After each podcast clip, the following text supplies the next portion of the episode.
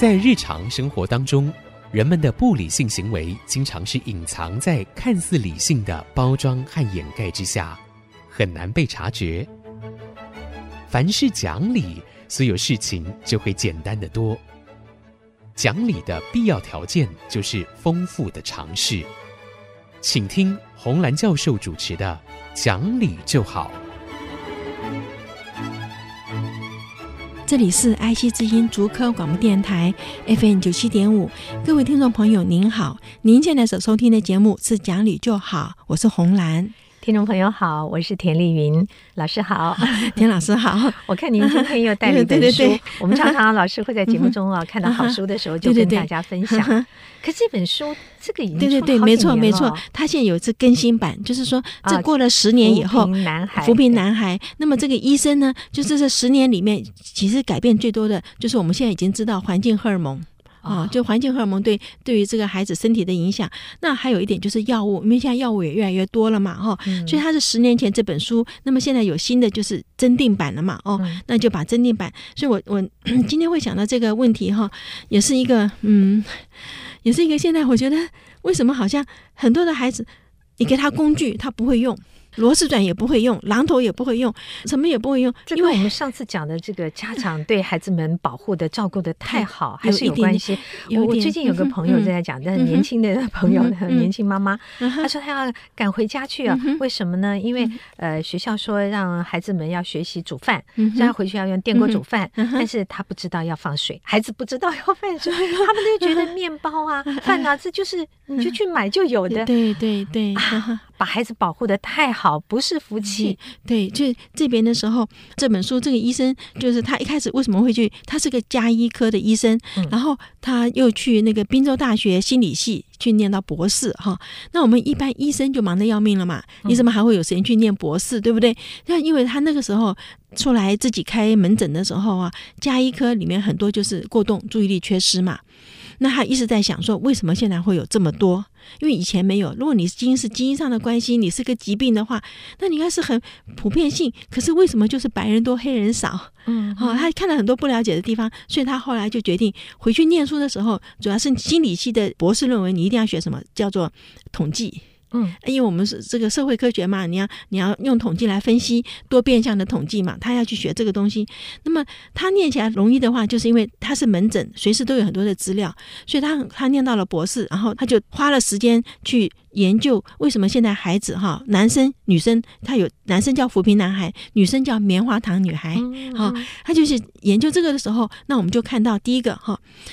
种族歧视其实是一个父母亲传给孩子的，因为孩子在幼儿园的时候，黑的、白的、黄的、黑的，那都可都可以玩嘛，对不对？好，我们说孩子不会计较说哦，你是你是印第安人、红人，你是亚，他没有这种选择，可是进了小学以后就有。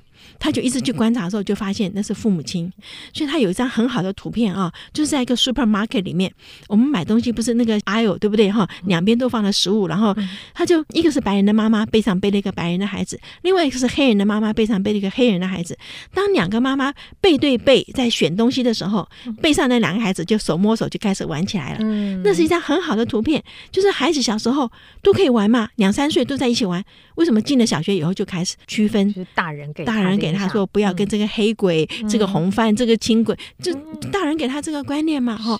那么孩子小时候又主要是模仿，孩子很喜欢模仿大人，对不对？我们说男生模仿爸爸刮胡子，女生模仿妈妈涂口红。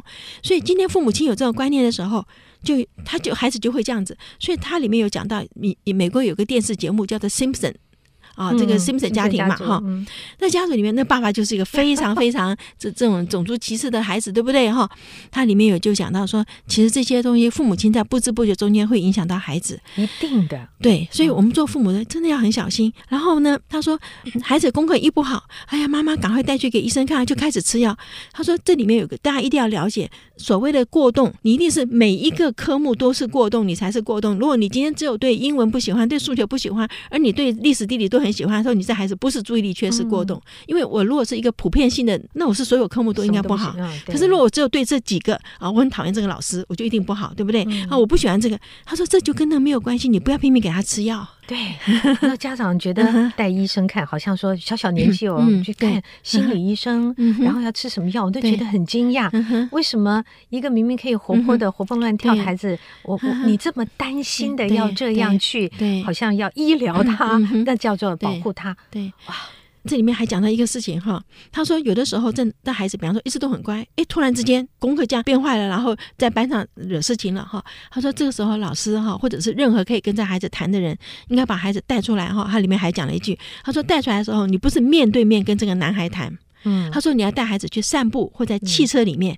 为什么？他说男生没有办法跟人家眼睛看的时候讲话。哦，哈，后来他说好对哦，因为男生在酒吧里面都是你看电影嘛，就是男生靠着那个酒吧的那个火炉壁啊，然后就在讲话聊天，只有女生讲话是面对面，女生要看人家的，女生要看人家的眼睛。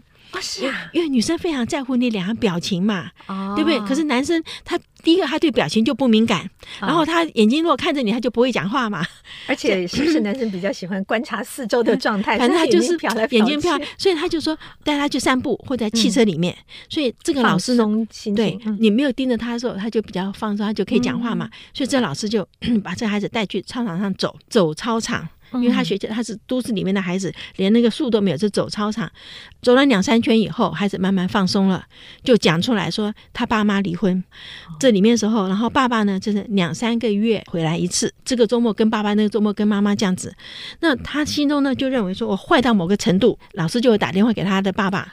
就会来，就会出现，出现，你就会看到我，你就会注意到我，因为这孩子很可怜，十一岁呀，哦，还是很需要父母亲的。所以这个老师后来就跟他讲，他说：“对啦，我你这样子，你爸回来，可是你要注意到，你爸对你就会更讨厌，他更不回来看你，对不对？他变成说，呃，法律规定我要来照顾我的孩子，我才是个麻烦。对，他说你爸爸不会希望你是个 trouble maker，他说你应该把你的功课弄好，让你妈妈每次跟你爸爸谈到你的时候，都是 very proud of you。”对不对？那你爸爸就会多来看你。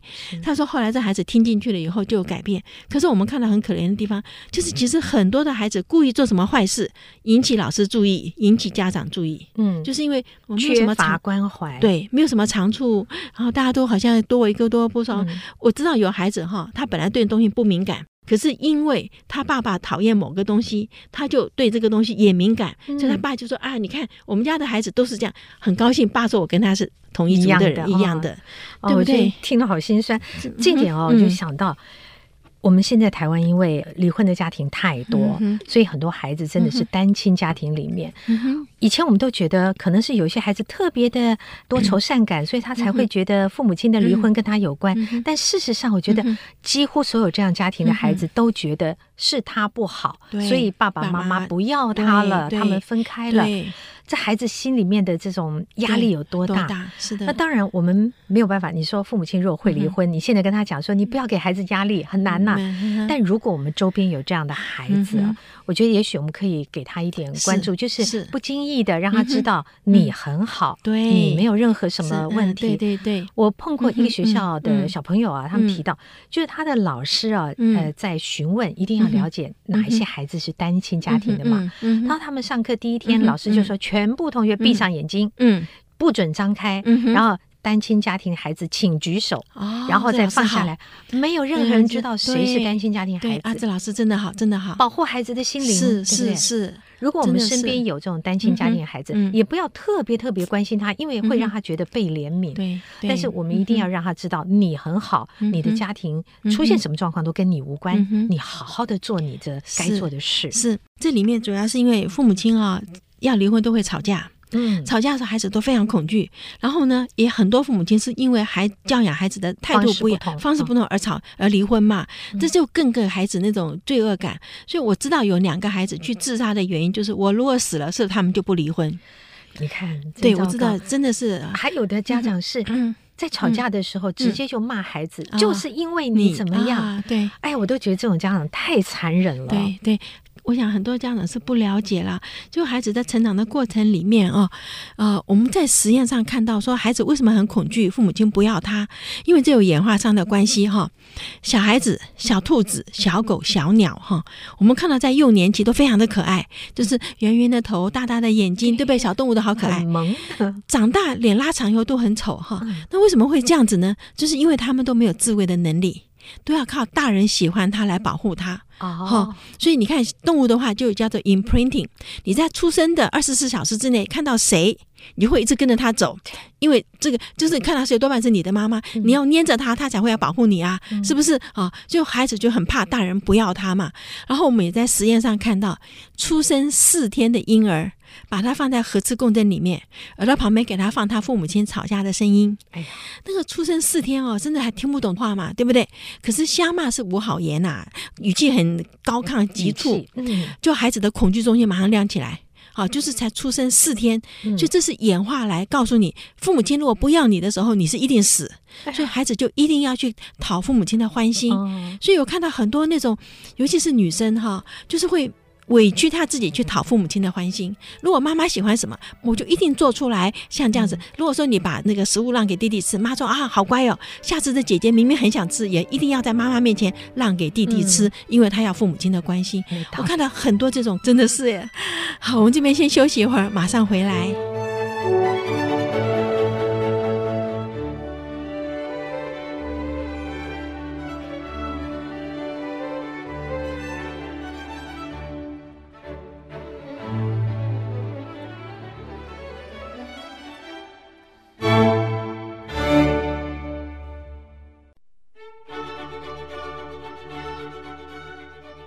各位再回到讲理就好的节目，我是红兰老师。今天带来了这本《扶贫男孩》，其实他已经是差不多十年前出版的书，是的，是的。那现在重新有增订版，就是里面已经添加了十年前没有的、没有不知道的或无法预测的现在出现的一些问题。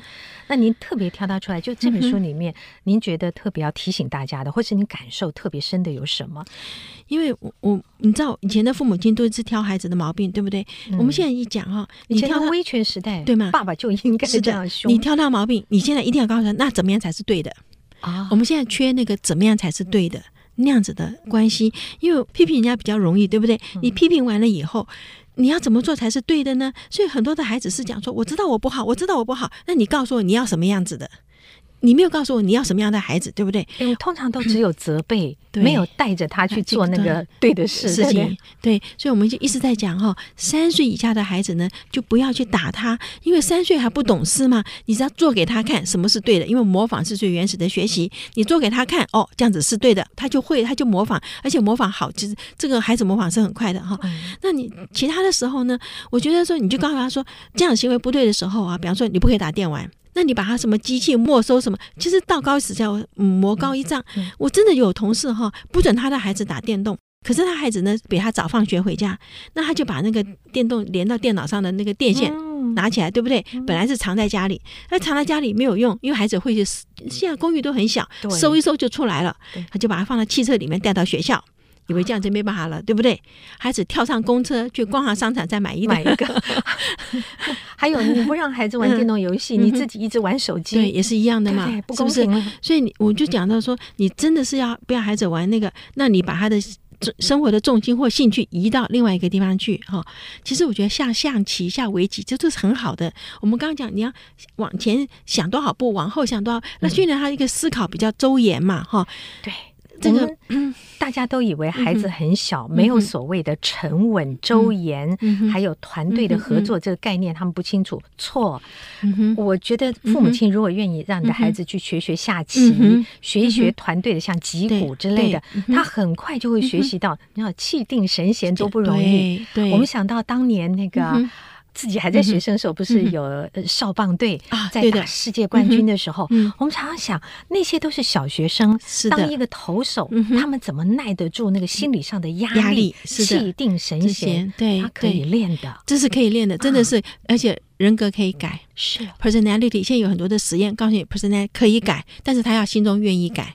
好，因为你你很多人就说我就是这样子，你接受我或你不接受我，这其实是错误的态度。为什么呢？因为你现在是。有家里养你嘛，所以你接受我不接受。嗯、可是有一天你父母亲不在了，你要生活了，你今天再跟老板讲 你接受我不接受我，那你就没饭吃了。这时候你就会看到孩子可以改的很快哦。好，personality 是可以改的哦。我们想说哦，江山易改，本性难移，你就看他愿不愿意改。嗯，所以是可以的。那这边的时候还是那句话，孩子要吃点苦头。没有吃到苦头的孩子是不懂得感恩的哦。那么他这里面有讲到很多的地方，就是第一个，不要随便说孩子就是过动、注意力缺失，你一定要确定他是。那他里面有讲到说，现在很多的父母就带去给医生看，所以他说你不能带去给你的家庭医生看，也要带去给专业医生看，因为家庭医生是这样子，会比较讨好你嘛。父母亲都很希望说啊，我孩子就是这样子，好了，开个药吧。那么老师再来讲说，哎，你孩子功课不好，老师他今天是这个毛病，没办法呀，就给孩子一些借口。因为这个医生是他很反对给孩子吃药，他说有有运动有别的方式嘛，你干嘛一直给他吃药，养成药物依赖性，他觉得不好。可是他也没办法，因为很多同行愿意开药嘛。那他就讲说，不要带去给家庭医生看，带去给专业医生。那这专业医生呢，他如果是很专业，他不是像我们说门诊要看多少人，那有点时间的时候，他说要很仔细的问，你是真正上课完全坐不住呢，还是只有这堂课坐不住？像我们刚刚讲的，对不对？你是有特定的，有很多的东西，他问他有五个 criteria，五个你都问出来以后是这样子，好，那我们来开药。开药的时候，他说尽量不要开兴奋剂。好，像安非他命，他说这就不好，这是毒品嘛，对不对？它里面有讲到很多，所以我我今天为为什么会拿出来？因为最近去演讲的时候，就碰到，尤其是到国中这个阶段，因为国中已经要考高中了，所以家长会特别喜欢给他吃药，还有这个药叫聪明丸。因为美国的美国的学 美国的学生也吃药，因为你吃下去以后，真的就功课会变好，注意力专注，记忆力变好。因为这在美国是这样子哈，要考试之前，很多很多学生去跟那个学校的校医要这个药。这在医学上是可以的吗？还是法律上不可以？这些这些都不可以。可是他们会，就是你看，不是很多人说啊，医生那，我我失眠不能睡觉，就拿安眠药，对不对？然后换不同的的那个医院就拿了一堆安眠药，然后就做别的事情了，对不对？所以他里面还是有办法拿得到。这个医生就很坦白的讲说，他举了一个实验哈，那这实验是个 MIT 一个教授哈。先讲哈，这实验怎么做？他找到一百个小孩子，因为他很有名气哈，他是个医生，所以得到这个父母亲的同意书，就是给没有过动、注意力缺失的孩子吃 Ritalin 这个药。嗯，他也给就是本来就是有这个病的孩子吃这个药，然后他来比较哈，就是吃了这药以后，是不是成绩都进步了？果然都进步了，包括本来没有这个病的孩子也进步了，因为这药物本身就是使你，我们就说在校园里面叫做聪明丸嘛，哈。然后他就讲，他说，其实现在很多人哈，因为短视，我现在功课好。我就可以进好的学校，我就可以有好的事业，我就可以什么？那我这个药吃下去副作用呢？那以后再讲。哈，甚至父母亲会觉得说，我我因为美国尤其是上流社会啊，比的非常厉害。你可能听到说，不是有电影明星啊，什么有钱人花五十万美金买进哈佛大学，买进那个名校，对不对？我那时候在想说，如果你父母亲这么有钱，你可能做哪个学校毕业都没关系了嘛，因为你已经有生活了嘛。他想说，哦，那一定就是父母亲面子问题，所以你非得是 MIT 毕业或者是 Stanford 毕业。这判刑已经出来了，我那时候看到就是哇，这个父母亲的可能越是这种有钱人家，他那个面子问题跟人家比起来，可能还更重要了。这个就跟一个运动员，嗯，他用了不该用的药物，使他成绩进步。对，一旦被发现的时候，完了嘛，一辈子的成绩都毁了。那个法国那个自行车的那个谁，对，Lance 嘛，那个人呐，对不对？